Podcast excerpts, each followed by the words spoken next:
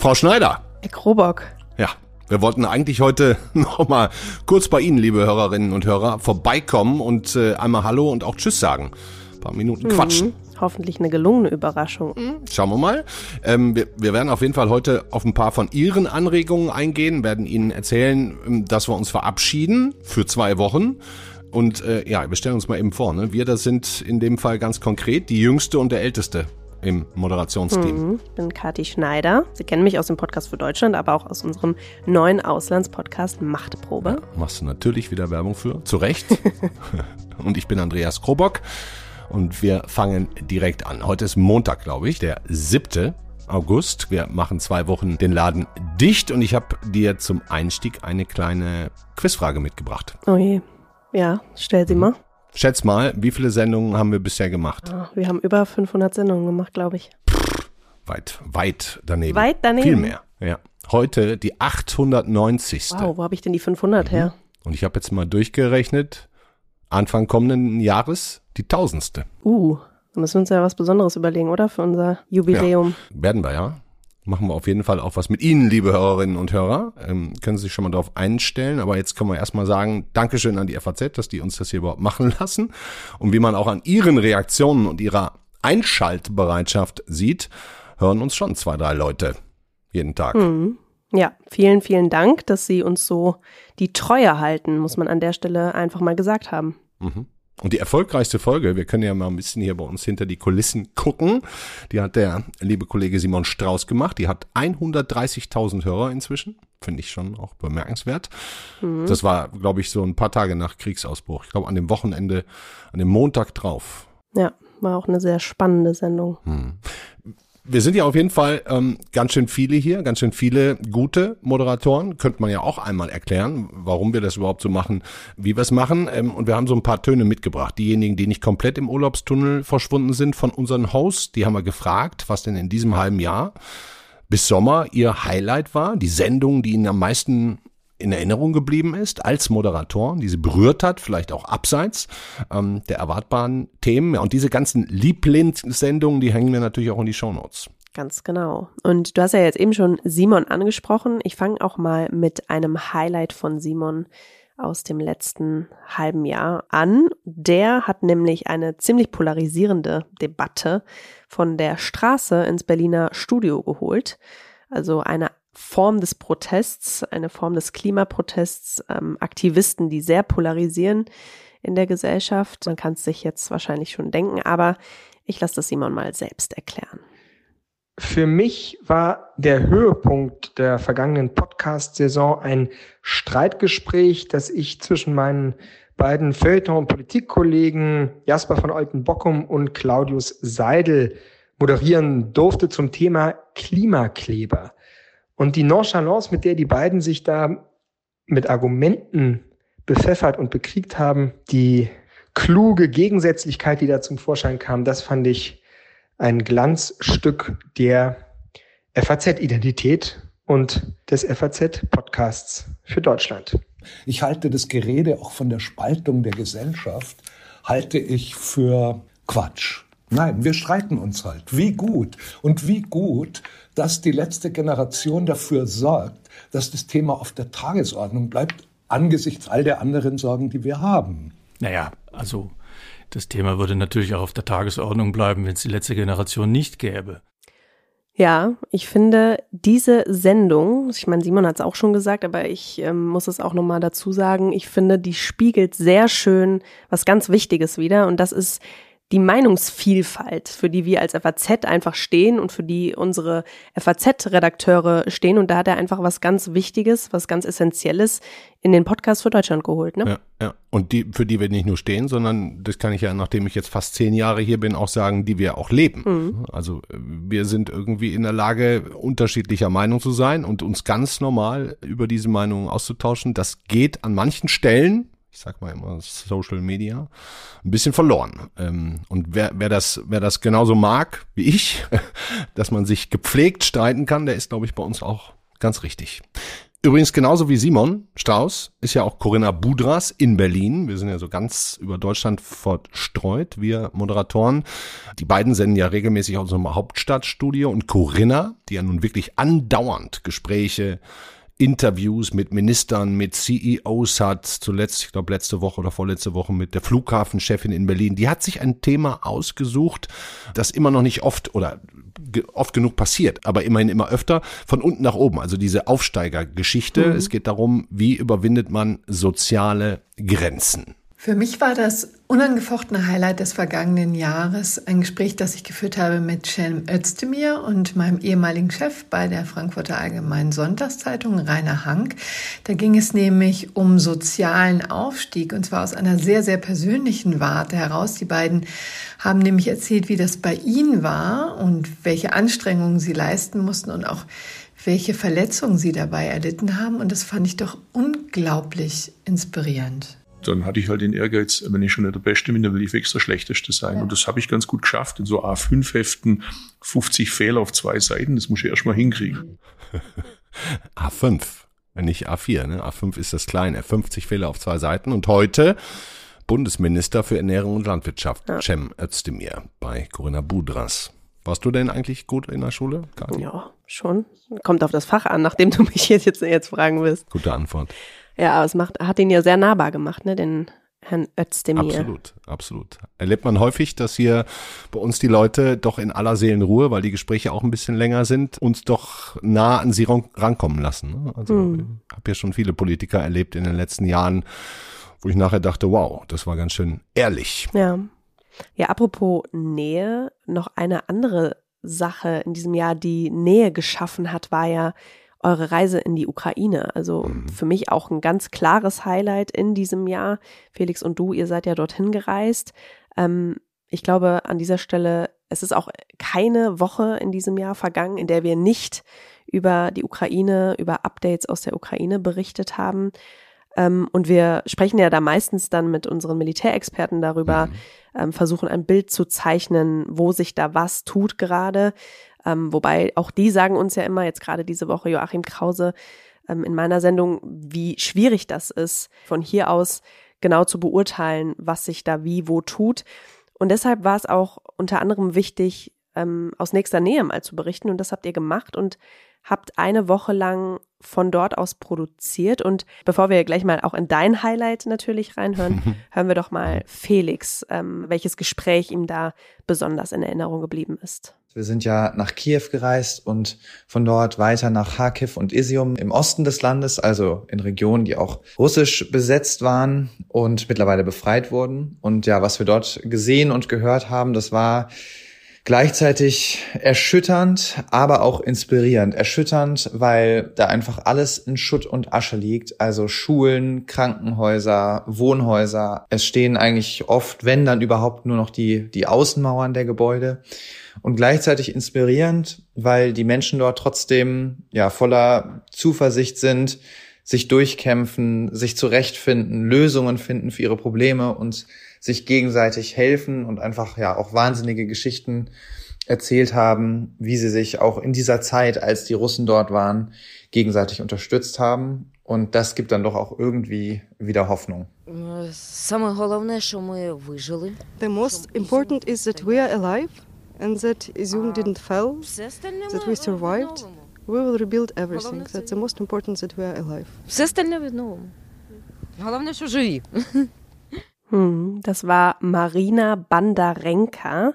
Die ist geboren und aufgewachsen in Isium und hat dort mit ihrer Tochter ja ausgeharrt während der Kämpfe und der russischen Besatzung. Und ich finde diesen Ton von ihr, den Felix da rausgesucht hat, der ist so bezeichnend und auch irgendwie stellvertretend ne, für diesen Optimismus der Ukrainer, der ja irgendwie total ungebrochen ist. Das kannst du vielleicht ja, ja auch bestätigen, ja. oder? Ja, also klar, ich äh, würde lügen, wenn ich sagen würde, diese eine Woche, die wir da in Kiew oder Felix war ja auch in Kharkiv und äh, Nähe von Cherson, da bin ich nicht mitgefahren. Ich bin in Kiew und Umgebung geblieben, Butcher und so weiter. Und ja, das, da habe ich auch schon ein paar Wochen gebraucht für, um das zu verarbeiten, ganz ehrlich. Und ähm, am, am krassesten war eigentlich der Mittwoch mittendrin. Da war Luftalarm, also da ist ja drei, viermal am Tag ist ja Luftalarm Mhm. und da geht man in den ersten Tagen geht man ja brav in die Luftschutzkeller. Das war Mitte März, äh, als ihr da wart, ne? Müssen wir vielleicht nochmal dazu sagen. Mhm. Genau. Und ähm, dann kriegt man so mit, um, um einen rum geht eigentlich keiner in diese Luftschutzkeller. Und ich weiß noch, in dieser Nacht von, von Dienstag auf Mittwoch, 0 Uhr 20 ging das los. Das geht ja dann auf dem Handy, bull, bull, das piept, man wird wach.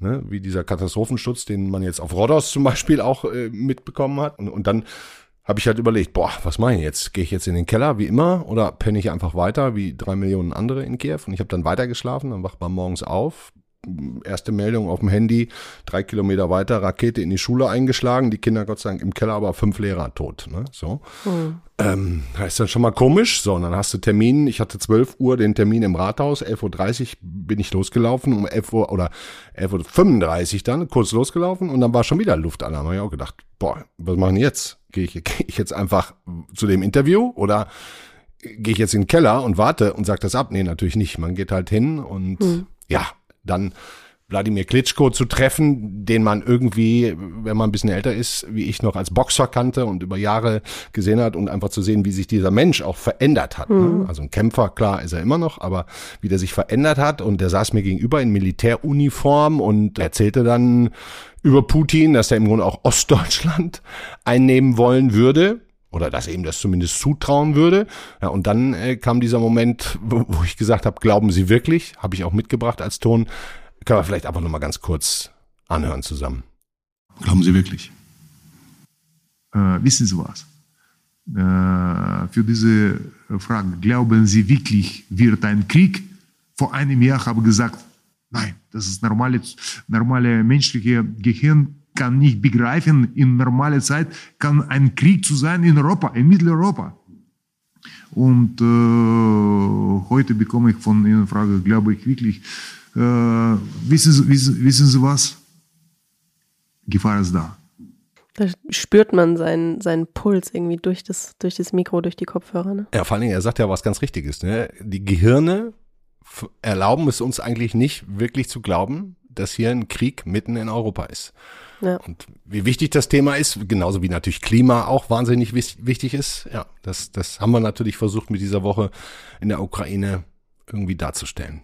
Okay, komm, ich mach mal weiter. Ähm, viel über Ukraine jetzt gesprochen, wie du sagst, jede Woche und äh, ja, es beschäftigt uns weiter, wird es auch dann ab dem, was ist es, der 21. August wieder so sein.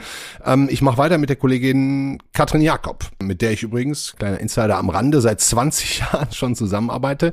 Ähm, ihr Highlight, finde ich, ist ein sehr gutes Beispiel für eine eher abseitige Geschichte, die einem dann aber ähm, persönlich nicht mehr aus dem Kopf geht.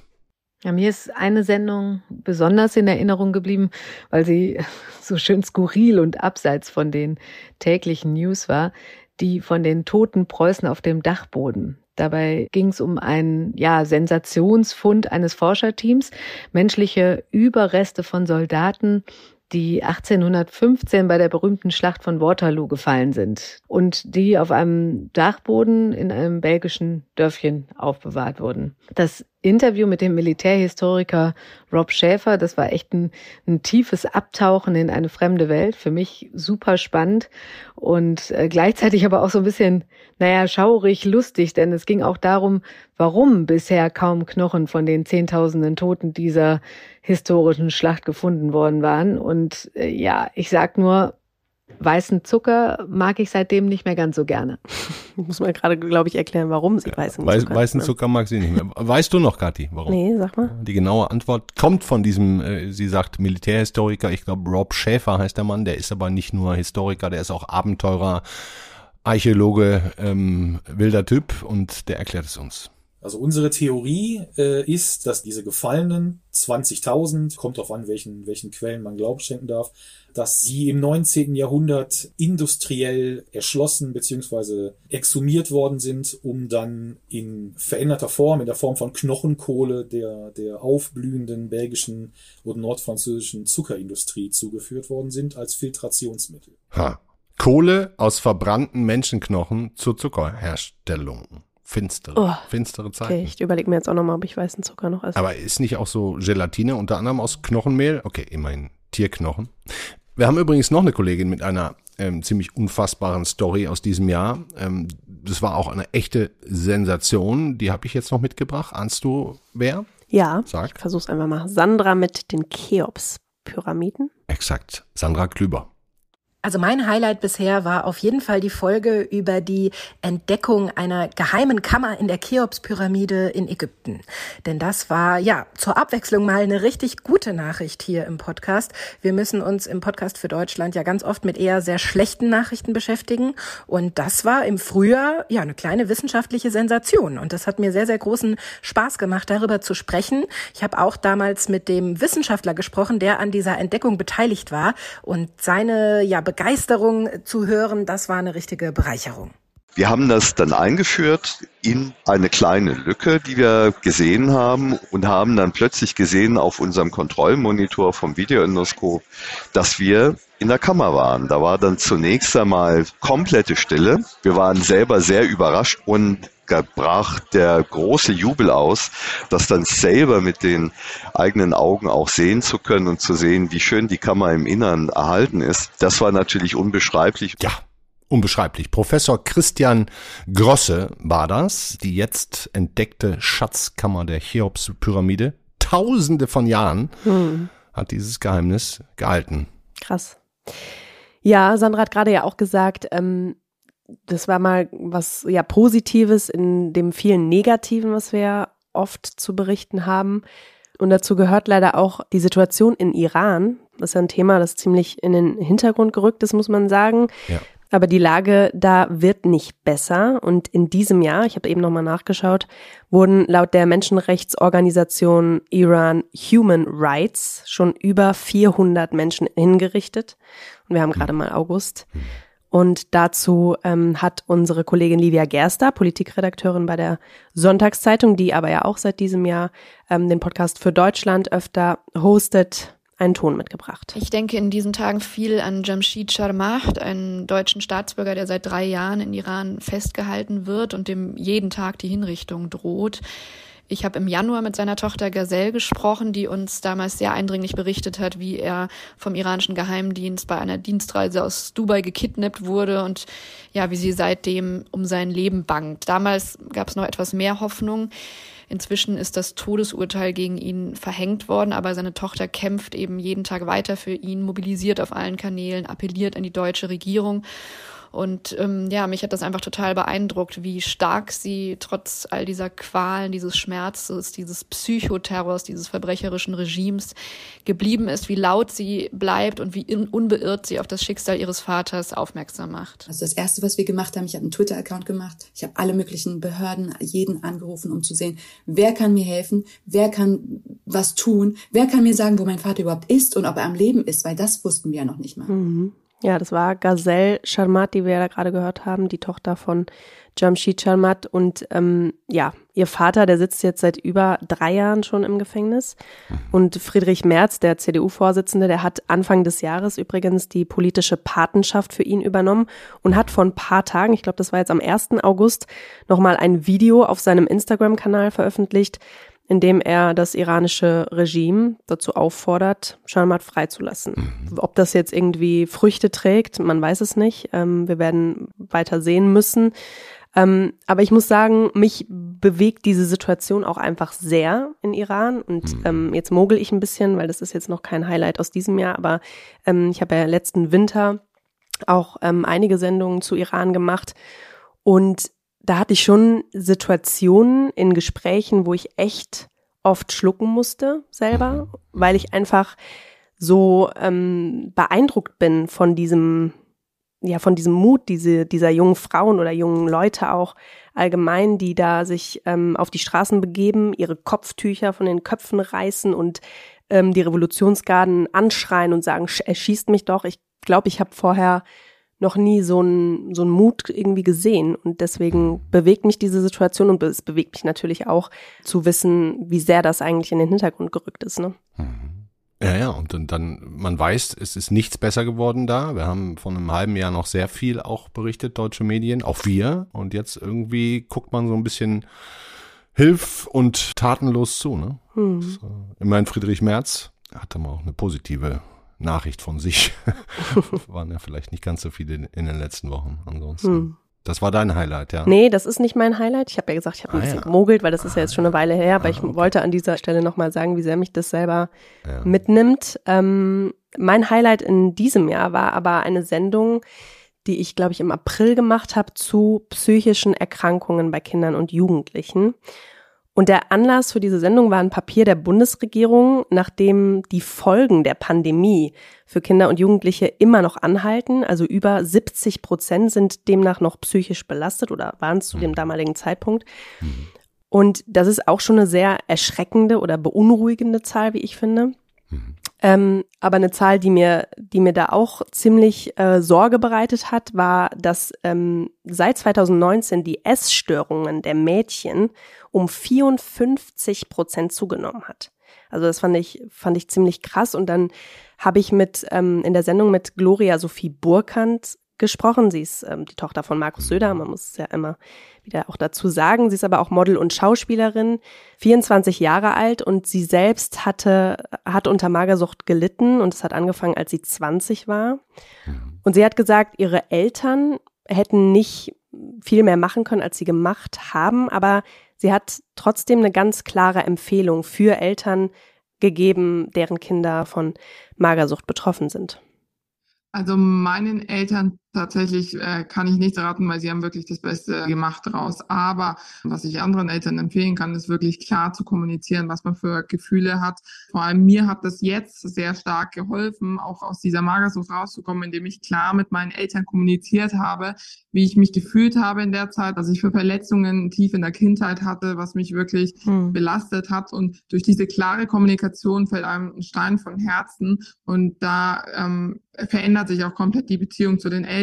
Und was auch in der Vergangenheit passiert ist, das ist passiert. Und ich finde immer, man muss das aufarbeiten, aber Vorwürfe machen bringt da gar nichts. Mhm. Also wie bei so vielem würde ich sagen, ne, Communication is Ja, key, ja. so abgedroschen das auch immer klingt, aber darüber zu reden ist wichtig, auch im Nachhinein. Ähm, wir haben natürlich dann auch über die Modebranche geredet, wie die sich auf ihre Essstörung ausgewirkt hat und auch über einen weiteren Einflussfaktor, nämlich Social Media.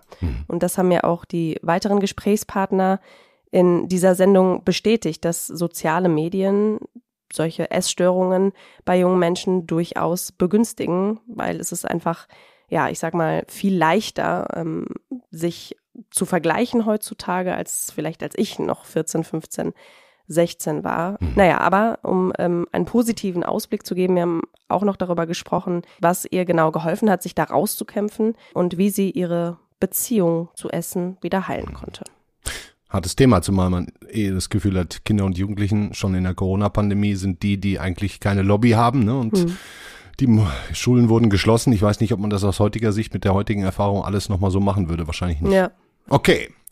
Thematisch vielleicht jetzt nochmal ein ziemlicher Break von diesen doch eher desillusionierenden Themen. Iran, Kinder und Jugend, psychische Erkrankungen. Zurück nach Deutschland. Hier auf die deutschen Autobahnen zu den Lastfahrern. Da gab es nämlich in diesem Jahr nahe hier, nahe hier von Frankfurt eine ziemlich unglaubliche Geschichte, die uns Theresa Weiß jetzt erzählt. Ich nehme mir die Folge Wenn der Chef im Panzer kommt mit in den Sommer.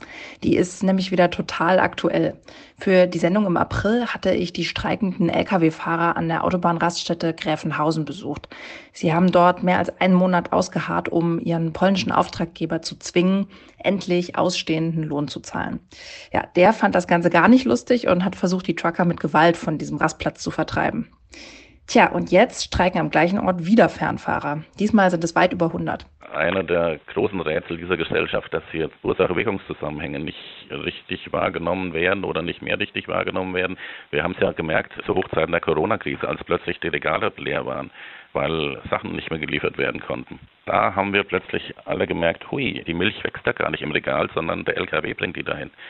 Die Alternativen zum LKW sind sehr begrenzt. Sie können den ganzen Konsum, den wir gewohnt sind, den können sie ohne LKW, können sie den nicht darstellen. Ja, ohne LKWs geht nix und trotzdem hat man es auf der Autobahn ganz gerne, wenn die nicht überholen und man zehn Minuten dahinter festhängt. Martin Bullheller war das übrigens vom Bundesverband Güterkraftverkehr, muss ja auch gesagt werden. Und der Panzer auf der Raststätte Gräfenhausen ist, glaube ich, an der A5. An der A5, ja. An der A5. Du bist ja immer eher auf der A3 unterwegs. Mhm. Ähm, aber ja, LKWs, da kommt auch die gedruckte Zeitung mit aus der Druckerei, die FAZ. Okay, von der Zeitung wieder zum Podcast und jetzt auch endlich zu Ihnen, liebe Hörerinnen und Hörer. Jetzt haben wir schon lange gequatscht. Jetzt kommen mhm. Sie.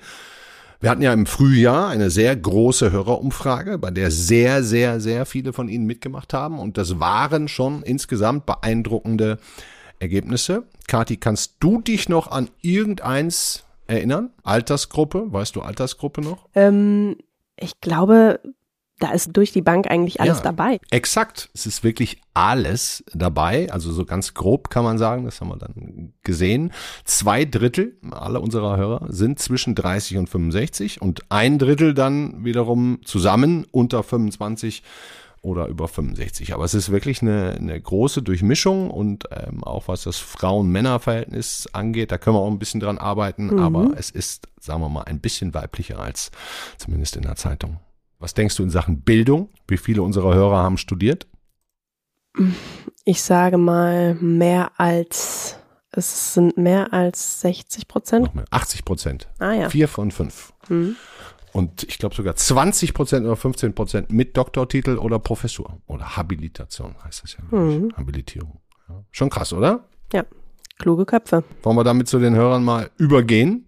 Ja, wir haben ein paar Hörermails eine, ein paar Mails von Ihnen mitgebracht. Ja. Ich ähm, fange jetzt mal an mit einer Mail, eine Kritik, aber erstmal möchte ich vorab sagen, dass wir uns immer freuen, wenn Sie uns Post schicken, also egal ja, welcher, welcher Art das ist. Und ich habe eine Mail zum Start mitgebracht von Marc. Danke Ihnen, Marc, an dieser Stelle für diese Kritik. Ich lese mal ein bisschen was draus vor. Sehr geehrte Produzenten des Podcasts, vorneweg.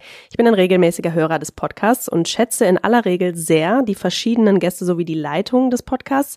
Im Gegensatz zum Beispiel des Stimmenfang-Podcasts bleiben die Moderatoren meist neutral und zeigen ihre persönliche Meinung, Ideologie nur sehr wenig. Ein großes Dankeschön dafür. Jetzt aber zur aktuellen Folge, wo ich mich doch sehr gewundert habe, weniger über den Podcast selbst, als über den inhaltlichen Beitrag des Gastes. Ging noch viel länger, es ist jetzt nur ein kleiner Auszug. Also in der Sendung, mhm. da ging es um Migration und ähm, ja, also es ist klar, es gibt ganz unterschiedliche Meinungen und wir bemühen uns natürlich immer, die verschiedenen Seiten, die es da gibt, ähm, abzubilden, jede Seite vorkommen zu lassen, gelingt uns vielleicht nicht immer und da erinnere, erinnere ich mich ähm, auch an eine Sendung von mir von vor kurzem. Mhm. Ähm, Kommt das jetzt aus der Abteilung Selbstkritik? Das ist Selbstkritik, ja. Aber es ist auch berechtigte Kritik gewesen, denn ich habe äh, eine Sendung zum neuen Selbstbestimmungsgesetz gemacht und äh, die Kritik bekommen, dass ähm, da nur Befürworter zu Wort gekommen sind. Und das stimmt leider.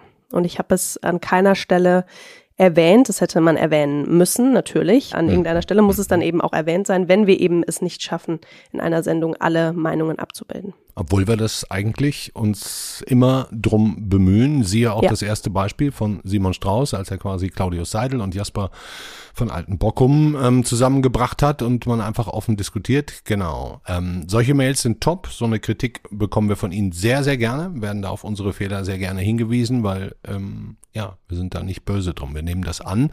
Und wir freuen uns aber natürlich auch sehr, über einfaches Lob. Das tut dann auch mal gut. Ich erinnere mich bei mir vor zwei Wochen ungefähr an eine Sendung, die ich meines Erachtens technisch komplett versaut habe, aus, aus Gründen der eigenen Dummheit. Ähm, und dann kam die folgende Nachricht auch verkürzt von Sarah. Sehr geehrter Herr Krobock, liebes FAZ-Podcast-Team, ich habe gerade eure Folge vom 20.07. gehört, wollte es mir nicht nehmen lassen, eine E-Mail dazu zu schreiben. Ich arbeite selbst mit Medien und kenne es, manchmal läuft einfach etwas schief. Deshalb wollte ich diese schlechte Folge technisch als Anlass nehmen, ein großes Lob auszusprechen. Ich höre tagtäglich viele politische Podcasts von der SZ über den Spiegel bis zu Pioneer und euer Podcast ist mir der liebste. Dankeschön, wow. liebe Sarah. Geht auch einfach mal so runter. Liest man, Liest auch, man gerne. auch gerne. ja. Ja, außer Lob aber sind auch Anregungen top, ähm, sowohl für Themen als auch jetzt für neue Sendungsformate. Und aus dieser Kategorie lese ich auch mal eine vor. Aha. Hallo, liebes Podcast-Team der FAZ. Großes Kompliment an die Folge mit Frau Bobrowski und Herrn Nuripur. Die Dreierkombination hat für mich als Zuhörenden sehr gut funktioniert, weil Moderator und Gäste einander vertraut schienen und gleichzeitig eine respektvolle Distanz zueinander gewahrt haben. Ich würde mir einen politischen, aber auch gesellschaftlichen Podcast zum Fehler der Woche wünschen, in wechselnder Besetzung mit Ihnen, Politikern und Unternehmern, vielleicht aber auch nicht ganz normalen Menschen. Ja, haben wir tatsächlich drüber auch nachgedacht, ne? Ziehen wir auch weiterhin in Betracht, oder? Ja, also klar, über neue Formate machen wir uns Gedanken. Wir können ja auch mal einmal so ganz die Tür, so ein Mini-Spalt aufmachen. Mhm. Aber wir lassen sie noch nicht so reinhören oder reingucken. Es bleibt noch dunkel, aber wir können Ihnen schon verraten. Wir hatten in den letzten Jahren ja in dieser Sommerpause, die wir immer gemacht haben, oft so eine Art Sonder Sommerserie. Ich erinnere mich an Machtprobe, was ja auch der Vorläufer ähm, des Auslandspodcasts mhm. ist ne? oder war, den, den ihr jetzt macht, Felix und du. Ja. Ich erinnere mich an In der Hochburg, hatten wir auch mal vor der Bundestagswahl.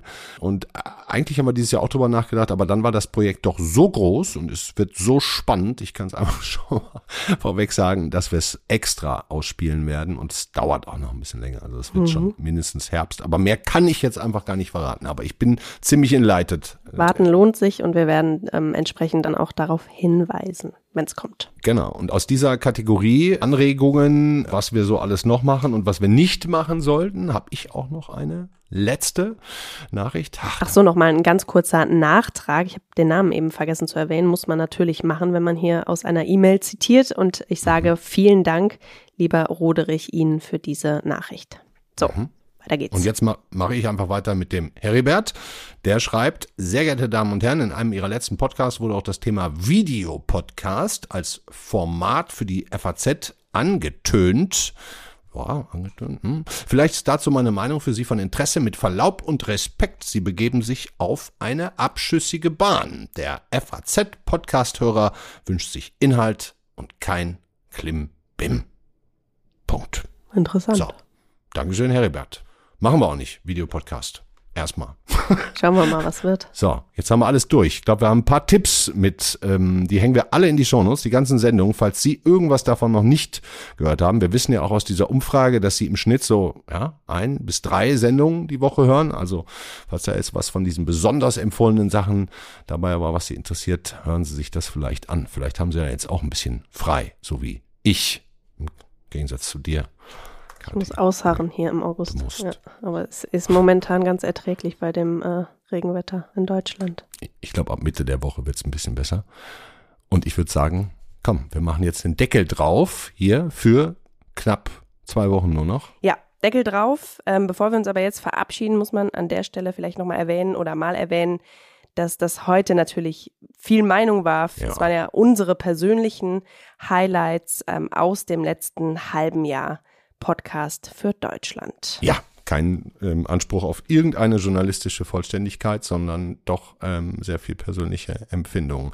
War übrigens äh, überraschend wenig Politisches jetzt dabei bei diesen Dingern. Stimmt. Ja gut, Cem Özdemir hatten wir schon dabei. Aber vielleicht aber auch äh, jetzt ein Zeichen dafür, dass auch Berlin ja eine ein bisschen Sommerpause hat, genau.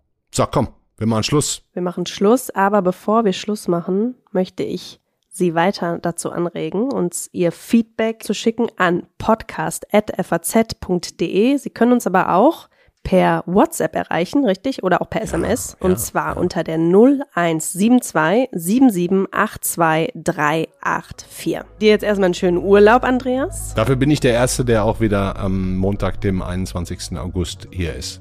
Und dann, dann quatschen wir nicht so viel rum mehr wie, wie heute. Das, das, ist, das ist versprochen. Und bis dahin wünschen wir Ihnen eine gute Sommerpause ohne uns. Man weiß ja gar nicht, ob die Leute noch in Ferien sind oder auch schon ganz normal wieder arbeiten. Daher ja, aber die müssen Gewissen. jetzt noch den restlichen Sommer ohne uns auskommen. Absolut. Also machen Sie es gut und bis bald, bis zum 21. August. Ciao.